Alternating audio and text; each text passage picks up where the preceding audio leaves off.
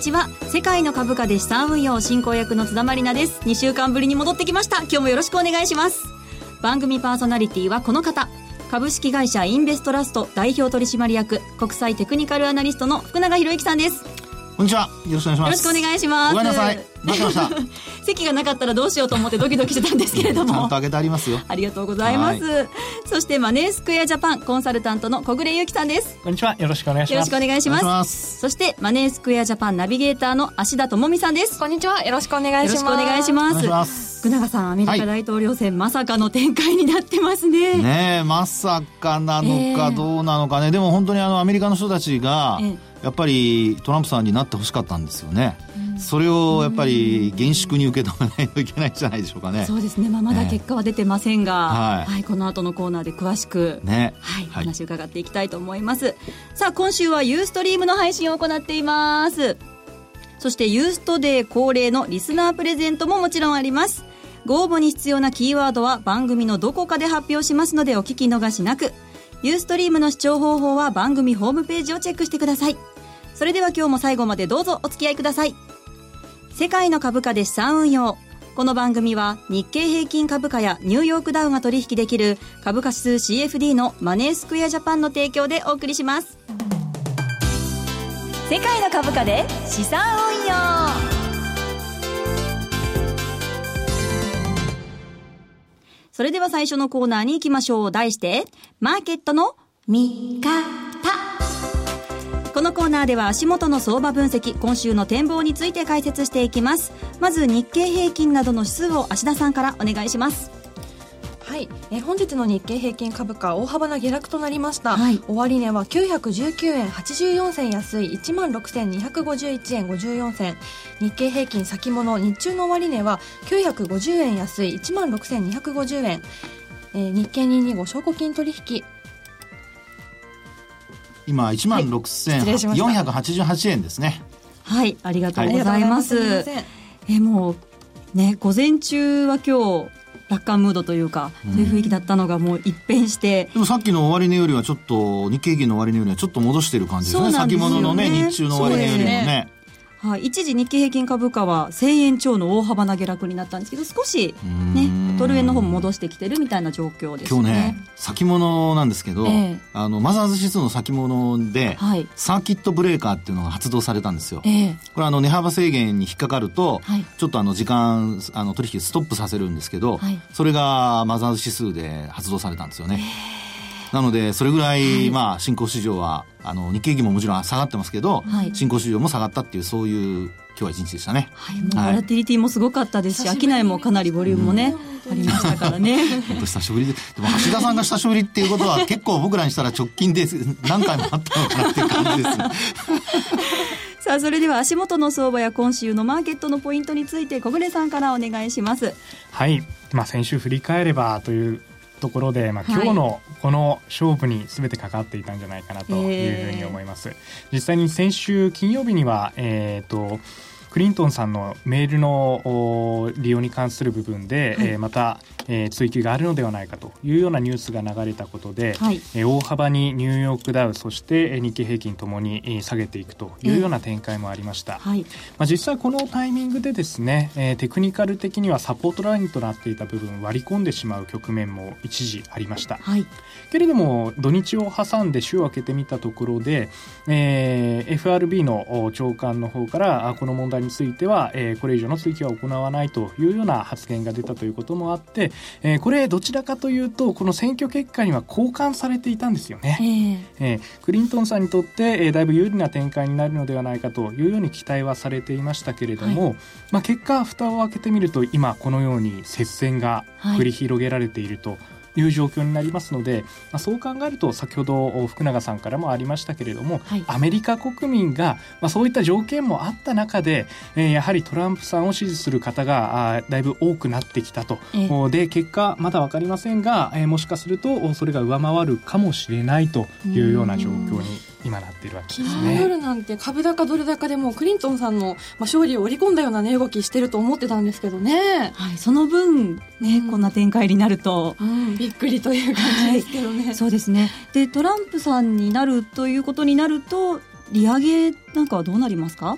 利上げに関しては、はい。えーこのトランプさんの政策の方針としてはだいぶ保護主義的な、ええ。えー部分がありますのでそうなってくると国内は減税を行うとはい。いったところだったり、あと他国の通貨安に関しては、えー厳しく言及していくといったような発言も出ていますので、はい。そうなってくると円安方向には向かいにくくなってくると。ドル安方向に向かってそうですね。で、はい。利上げは行いにくいということですね。はいはい、そうなってくると日本のマーケットへの影響も気になるところですが福永さんはどんなふうにご覧になりますか？そうですね、まあ、確かにあの今、小暮さんの話にあったように、はい。まあ、政策面ではいろいろやりにくいところはあると思うんですけど、はい。ただあの、まあ、大統領が何でも決めるわけじゃないので、うん。まあ、基本的にはあの大統領と議会と、まあ、折り合いをつけながら、はい。というのもね、あのまあ、今の大統領であるオバマ大統領、はい。あのいろいろやろうとしましたけど、ええ。結果的に議会との交渉が、まあ、うまくいかず、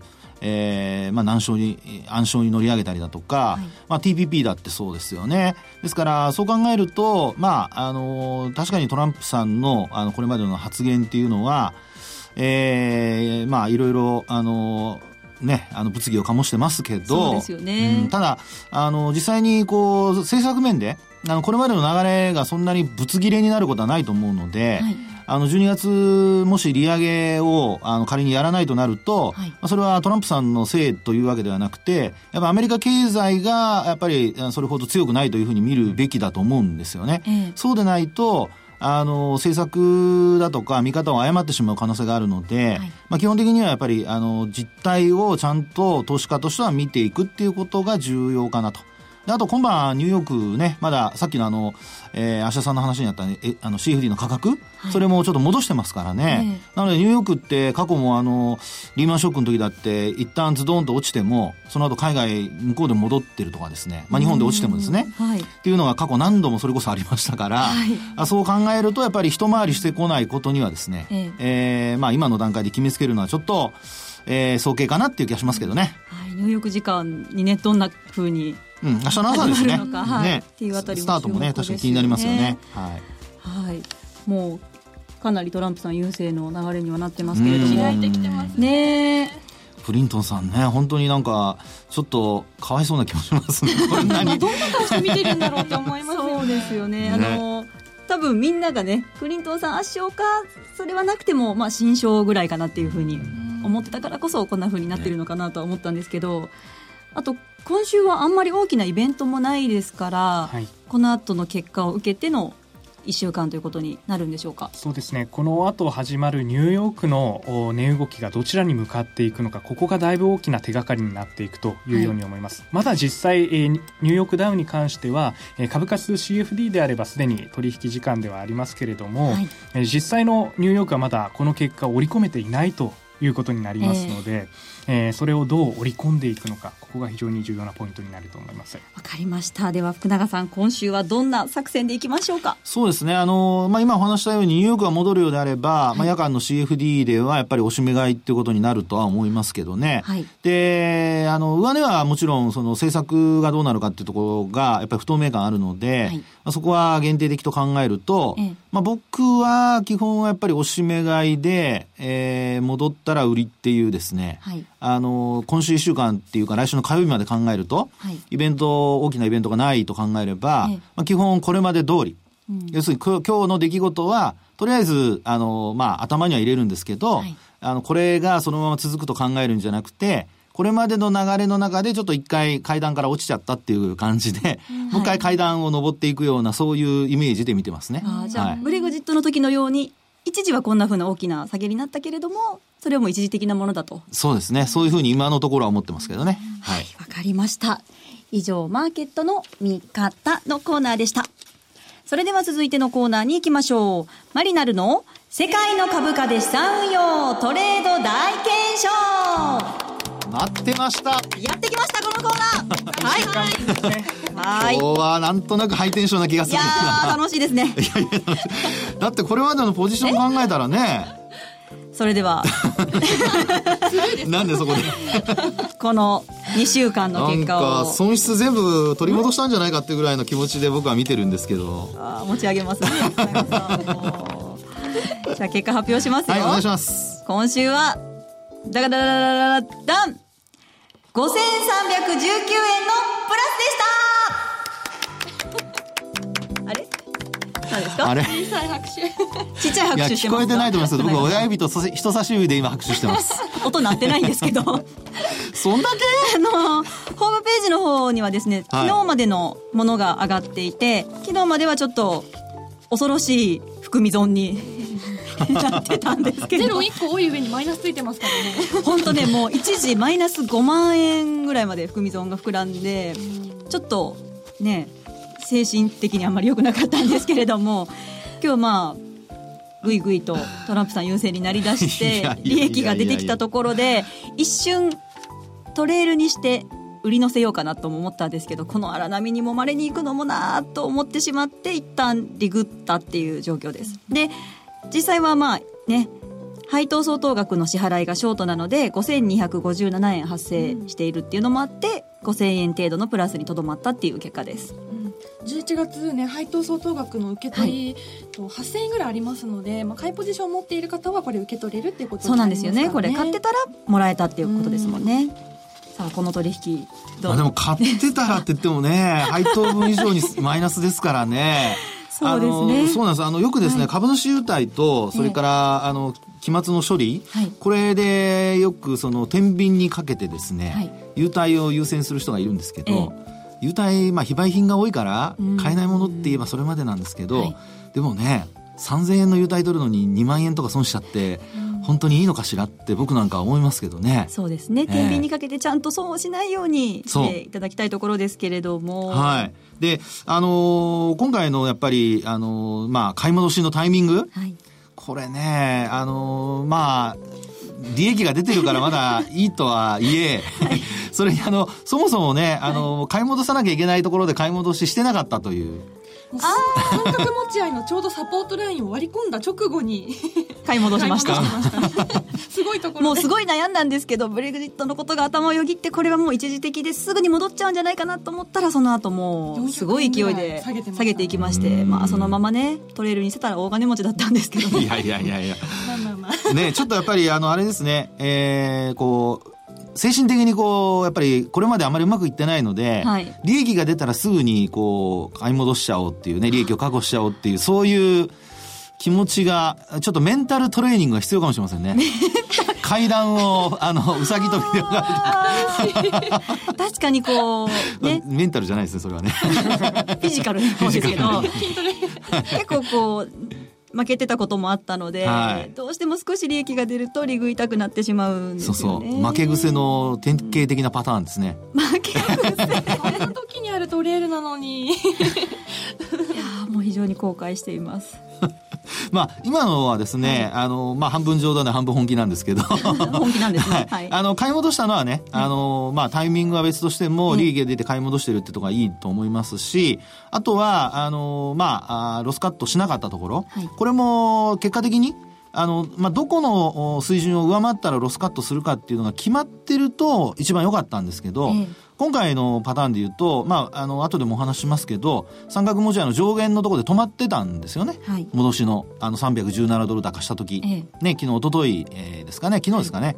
えーあ、ごめんなさい、一昨日ですね。で、その時の、やっぱり戻しの水準が、まあ、三角持ち合い上に抜けてなかったので、まあそれだから持ってたんだっていう説明であれば、素晴らしいっていう、ファンタスティックってことになったんですけど、まあそこからですね、結果的に、まあ結果オーライになったと。でいうことなんですが、まあ、できればこれから、あの、津田さんははい、もっと大胆に、はい。自分らしく、はい。はい。もっと本当は、あの、大胆な人だと思いますんで、はい。はい。わかりま無茶はせずにね。無茶はせずに大胆な女で大胆に行きたいて、と思いますはい。先週は大里さんが、あの、はい大人の女性でしたが、今回は大胆な女性。聞いてましたよ福永さん私はいつももうどうすればいいのどうすればいいのって言うけど大里さんはこう大人の対応ですねって言ってるの聞いてましたよ大人になってくださいね。はい。じゃあニューヨークダウについてはこの後のコーナーでもね、はい船永さんから伺うとして、あの225なんかは今どんな風に取引すれそうばいいですか？なんですよね。で、今日のですね、ええ225で、あの、特に、あの、午前と、それから、まあ、始まってから、あの、1時間ぐらいで流れがガラッと変わっちゃったんですね。そうなんですよね。はい。で、そこで、皆さんに、その、ロスカットのタイミングっていうのをどこに入れてほしいかっていうところでですね、はいえー今日、例えば、あのーマネースクエアジャパンさんのツールをご覧いただける方は、はいえーっと、日経225の5分足かなんかを用意していただいて、はいでそれで、あの、まあ、お話をしたいんですけど、はいあの、朝取引始まった段階では、プラスで始まって、1万7000、えっと、えー171円ぐらいまでいったんですかね。でそのはい、その後一旦落ちるところで1万7074円つけてます。はい。で、そこからですね、あの、クリントンさんが有利っていう話になって、価格が1万7434っていうところまで戻したんですよね。はい。で、そこからです。要は、これでもし本当に流れが続くんだったらっていうことで、トレーリングを入れてもいいんですけど、はいそれじゃなくて、それだと引っかかっちゃう可能性あるじゃないですか。そうなんですよね。ね。なぜかというと、1日の値動き大きいから。ええなので、じゃあどこを、あの、損失、まあ、損益分岐点に考えるかって言ったときに、その午前の安値、はいえー、1700、あ、ごめんなさい、1万7074円。ええもうこれを下回ったら売ってしまうっていう逆差し値を入れとくんですよね。ああ。そうすると、はいとりあえず、あの、一応、まあ、それを割り込んでロスカットされる場合もありますけど、はい今回のように、その後加速するっていう流れからは、はい一旦は逃げることができるので、あの、日中の値動きで考えたときに、切り返したときにははい、直近の安値を、あの、ロスカットラインに入れると。はい。そういうふうにしてもらうとですね、損失は最小限に、あの、とどまったんじゃないかなと思いますけどね。あー損失も最小限に収まりますし、利益が出た場合は伸ばしやすいですよね。そういうふうにした方が。そうですね、その方がね。しやすいですもんねそうなりますよね。ええですから、やっぱりですね、あの、ロスカットは必ずこういうイベントの時には、はいあの、入れること。はいで、なおかつ、あの、切り返した場合には、あの、えー直前の安値をお一旦はロスカットラインに置くこと。はいまあ、そういうのを守っていただくといいのかなと思います。そういうことを頭に入れておくと、イベントの時でも取引しやすいかもしれませんね。そうですね。えーそういうのを、あの、常に気をつけてもらうと、はいあの、イベントに限らず、ええう何かしら、あの、経済指標の発表でもね、はいまあ、あある時にですね、そういうのをやっていただくと、えーいいのではないかなと、損失ね、限定で、なおかつもう一回、あの、芦田さんが話してくれたように、はいあの、次のエントリーがやりやすくなるので、うんまあ、そういうふうに考えてもらうといいんじゃないかなと思いますね。はい。乗り遅れないようにね、しっかりと。乗り遅れるのか逃げ遅れないって言った方がいいのかもしれないけど。ちかど っちもですねどちらもですね。はいはい、わかりました。しっかり参考にしてトレード頑張りたいと思います。はい。以上、マリナルの世界の株価で資産運用のコーナーでした。M2J インフォメーション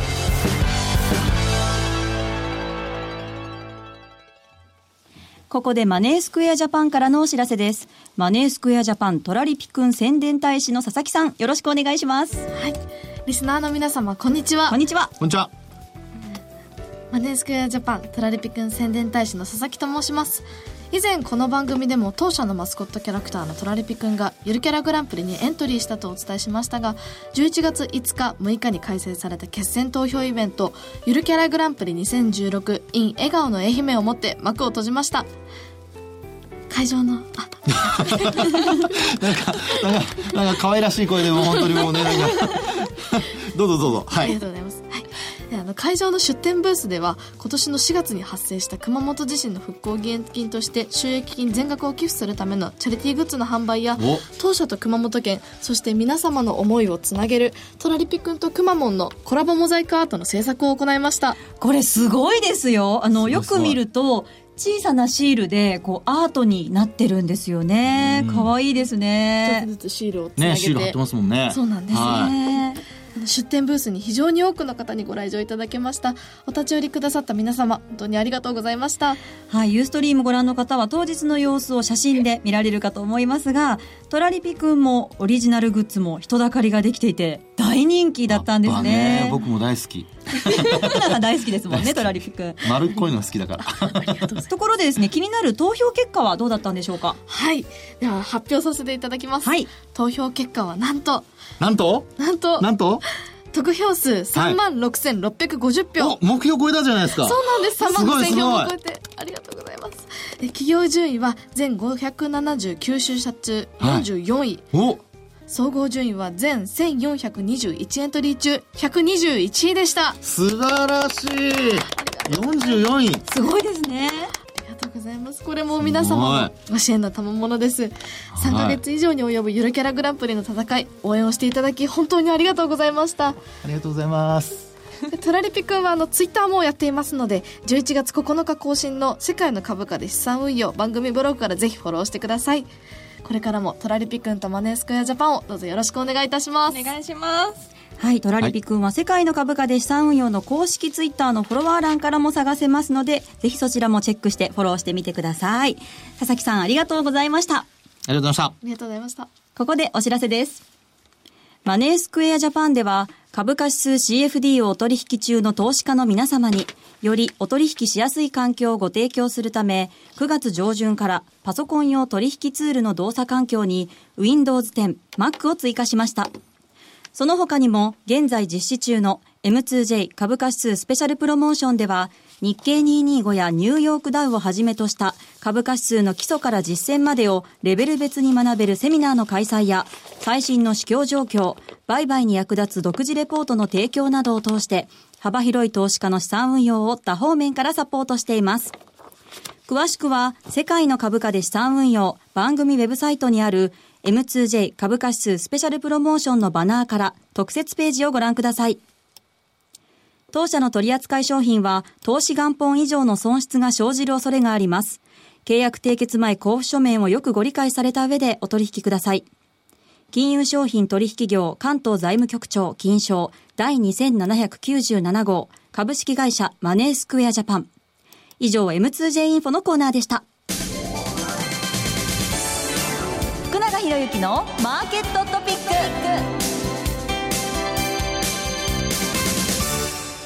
それでは福永さん今日のトピックお願いします。はい。えー、今日のトピックはもう何と言いましてもですね、まあ日経平均株価の話は先ほどね、ロスカットの話をさせていただきましたけども、えー、今日はまあやっぱりニューヨークダウのですね、テクニカル的なポイントっていうことでちょっとお話をしたいなと思うん知ですね。りたいです。ね、せっかくね、まあ、あの、ニューヨークダウ、う少し戻してきたように思われたもののですよ。ええあの、今日の、おまあ、値動きで見ると、はいもうさっき、あの、小暮さんがね、冒頭のところでもお話ししてくれましたけども、えー、ニューヨークダウ、あの、取引今、ね、CFD の場合これできますからね。そうなんですよね。はい。で、実際にですね、値動きを見ると、まあ、あの、これもマネースクエアジャパンさんのツールをご覧いただける方はぜひご覧いただきたいんですが、はいあの、下髭をつけてちょっと戻してきてるんですよね。そうですね。はい。ということで、これ、あの、ニューヨークダウの今後の動向をテクニカル的なポイント、まあ、特にあの、下げ止まりの目処だとか、ええまあ、そういうのをちょっと探ってみたいなとはい。いうふうに思ってまして、はいで、